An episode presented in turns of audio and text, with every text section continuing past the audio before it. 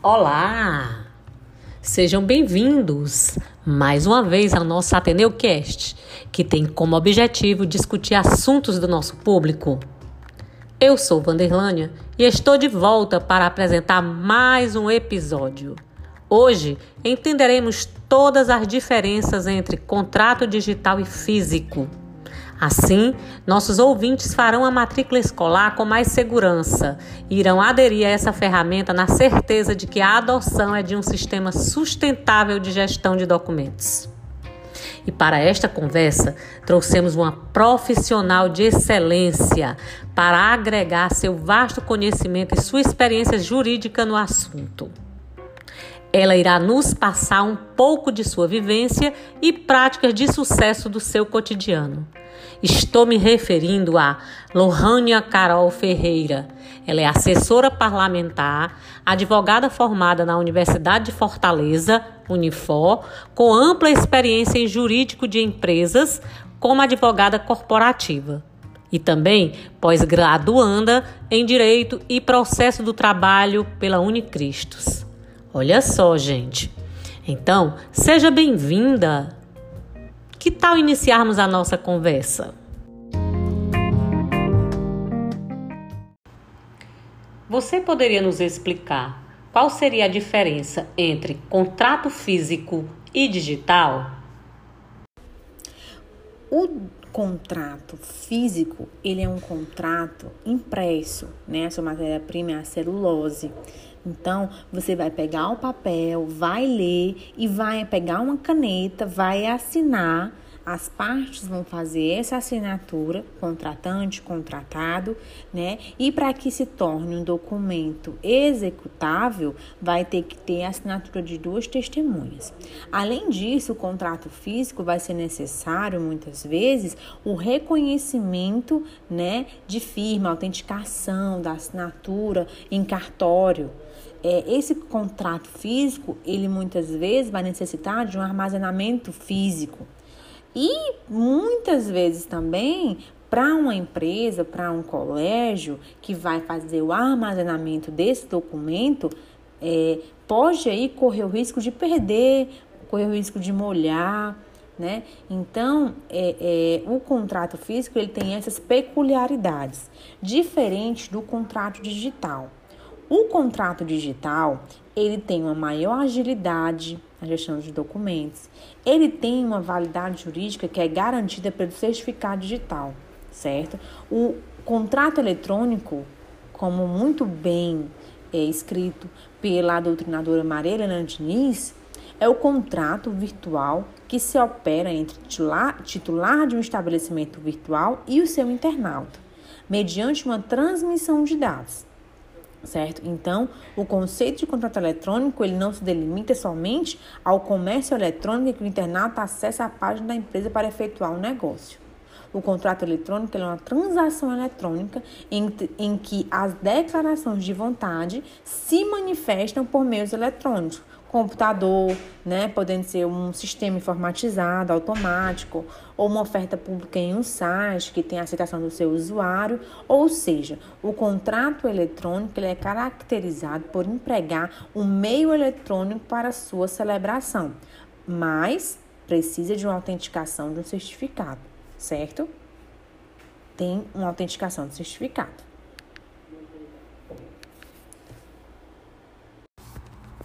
Hum, interessante. Agora, me diga uma coisa: existe algum risco para o cliente ao adotar o modelo de contrato digital? A questão é se existe algum risco para o cliente ao adotar o modelo de contrato digital. É, faz importante destacar que a informação ela é o bem mais valioso nas empresas atualmente. Um dos grandes benefícios do contrato digital é justamente o seu maior nível de segurança, uma vez que os dados eles são criptografados, ou seja, eles são travados de modo que apenas os seus signatários possam ter acesso ao seu conteúdo. Portanto, esse modelo não, não tem nenhum risco para o cliente.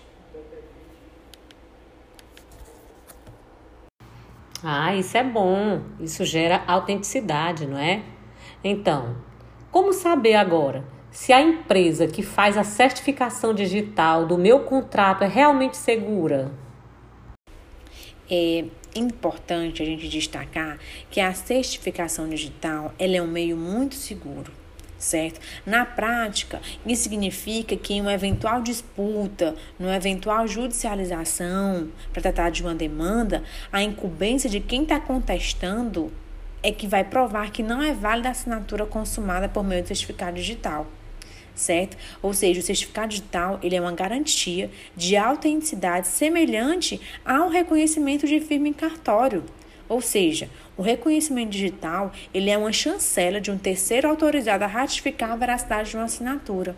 Insta destacar que o marco legal que introduziu a assinatura digital nos negócios jurídicos nacionais foi uma medida provisória, certo? Em 2001, a medida provisória 2200, que instituiu a infraestrutura de chaves públicas brasileiras, aquela sigla conhecida como ICP Brasil né, onde há uma cadeia hierárquica de confiança que possibilitou a emissão de certificados digitais para identificar e chancelar a autenticidade dos documentos assinados digitalmente, tanto por pessoas físicas como por pessoas jurídicas. A assinatura digital é a garantia de autenticidade semelhante a um reconhecimento de firma, como já foi falado certo? Um contrato digital, ele tem uma velocidade que é inescapável o, ele faz um upload de documento em uma plataforma digital especializada e de autoridade credenciada, assina em segundos, podendo até indicar locais em que os outros poderão aportar suas assinaturas. Então, existe ainda a possibilidade de um alerta ao e-mail das outras partes, que, independente do local em que estejam, podem logar na mesma plataforma e registrar também as suas assinaturas, sem necessidade de fazer download, assim não gerando retrabalho, impressões ou arquivamento em pasta. É, é interessante também a gente citar que a evolução tecnológica está trazendo mais força jurídica para os contratos, no sentido de geração de provas, que inclui até a geolocalização das partes, ou seja, onde vai se identificar qual foi o computador que foi assinado aquele contrato digital certo? Os logos de tempo, é para evitar o quê? Para evitar adulteração no momento da celebração do contrato né? Ou seja, isso dá uma maior certeza de autoria, integridade, né? O que vai ser logo é, é, é, aumenta a executividade desse contrato digital, mesmo sem assinatura de testemunhas. Né? Então é importante citar isso, que hoje o, a certificação digital que acontece nos contratos, ela é garantida, né, através da medida provisória e isso está nos trazendo cada vez mais uma segurança jurídica.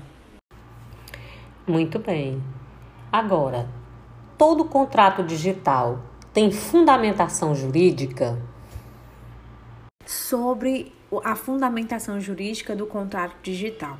Nós sabemos que o Código Civil que rege os contratos, ele traz alguns princípios. O princípio da autonomia de vontade, o princípio da força obrigatória dos contratos, o princípio da boa-fé, certo? Então, esses princípios, eles estão ali regidos dentro do Código Civil. E se nós citarmos aqui o artigo 113, ele fala que os negócios jurídicos devem ser interpretados conforme a boa-fé e os usos do lugar de sua celebração certo? Ou seja, devem ser examinadas as condições em que o contrato foi firmado, o nível sociocultural dos contratantes, o momento histórico e econômico. Portanto, se foi feito um contrato e esse contrato está com a certificação digital que está lá autorizado pelo ICP Brasil, que foi instituído pela medida provisória, esse certificado, esse contrato, ele está aí dentro da segurança jurídica, né? E a sua fundamentação jurídica ela está mais do que embasado. OK? Muito bem, essas informações estão afinando a nossa interpretação. Então, para um contrato físico ter validade, necessitamos da assinatura de duas testemunhas. Caso contrário, não constitui um, um título executivo. Como funciona a validação das testemunhas no contrato digital? caso da validação das testemunhas do contrato digital. O Superior Tribunal de Justiça, no último dia 20 de março de 2020, certo? Ele determinou que os contratos eletrônicos celebrados sem assinatura de duas testemunhas, exigência ali prevista no Código de Processo Civil, para que dê validade jurídica e aquele documento se torne um documento executável, né? Ele excluiu essa possibilidade. Ele é a terceira turma do Superior Tribunal de Justiça, ao julgar um caso envolvendo a execução de uma dívida decorrente de um empréstimo, eles identificaram que não há a necessidade da assinatura de duas testemunhas, não há essa exigência certo? Portanto, a decisão do, do, Superior Tribunal de Justiça é de que não há a necessidade de duas testemunhas para que o contrato ele tenha a sua execução conforme está previsto no processo civil, que a gente faz analogia para os contratos físicos. A decisão se deu no julgamento do recurso, certo? Da fundação da FUNCEF, que ajuizou a execução de título contra é, um executado. Então, isso já ficou, é o entendimento dos tribunais superiores. Não há necessidade da assinatura das duas testemunhas. Interessante. Então, deve ficar estabelecido no contrato a utilização do formato digital para que a assinatura eletrônica possa ser válida? Que você pode nos falar sobre isso? No que tange a possibilidade de ficar estabelecido a utilização do formato digital no contrato para que a assinatura eletrônica possa ter validade, não há nenhuma necessidade, tendo em vista que que a medida provisória 2200, que instituiu a infraestrutura das chaves públicas brasileira, a ICP Brasil, certo? No momento em que você realiza a sua assinatura no contrato, vai constar lá que aquela assinatura ela é eletrônica. Então, isso já vai dar todo o embasamento. Assim como num contrato físico não haveria necessidade de citar que a assinatura vai ser física e precisa se reconhecer firme, certo? Então, os contratos eletrônicos, eles não precisam constar expressamente que vai ter uma assinatura eletrônica. Por quê? Porque a partir do momento que você abre o contrato assinado, você vai identificar a assinatura eletrônica que vai constar naquele contrato. Portanto, não há aí essa necessidade de ter esse termo expressamente. A conversa está super interessante, mas para finalizá-la, queria te perguntar: como pode haver a comprovação de que a assinatura eletrônica possui validade e sua autenticidade em um documento que é emitido eletronicamente? Como você pode explicar isso? É, sobre a autenticidade do documento, como já falado, a ICP Brasil, que é a infraestrutura de chaves públicas brasileira, ela é equiparado a autenticação realizada em cartório. Portanto, quando se tem em mãos um contrato, um minuto de contrato impressa, que tem ali a autenticação no cartório, já se dá a boa fé.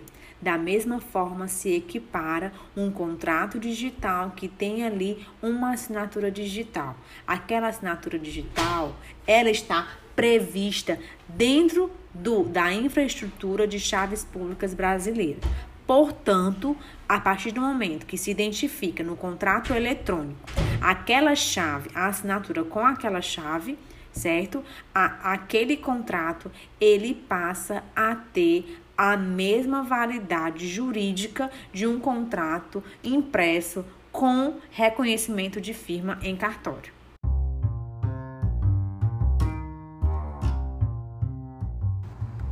Lohânia Carol, muito obrigada por sua contribuição. Estamos gratos pelas informações dadas para a organização e o início da era dos negócios digitais. Certos que já podemos mostrar na prática o elevado retorno sobre esse investimento. Assim também, como nossos ouvintes estão cientes de quais são seus requisitos legais de validade, a legislação que lhe é aplicável e os mecanismos que podem ser utilizados para conferir maior segurança jurídica às partes. Muito obrigada! Então, ficou curioso e quer saber mais sobre um contrato digital? Então continue nos acompanhando. Até a próxima!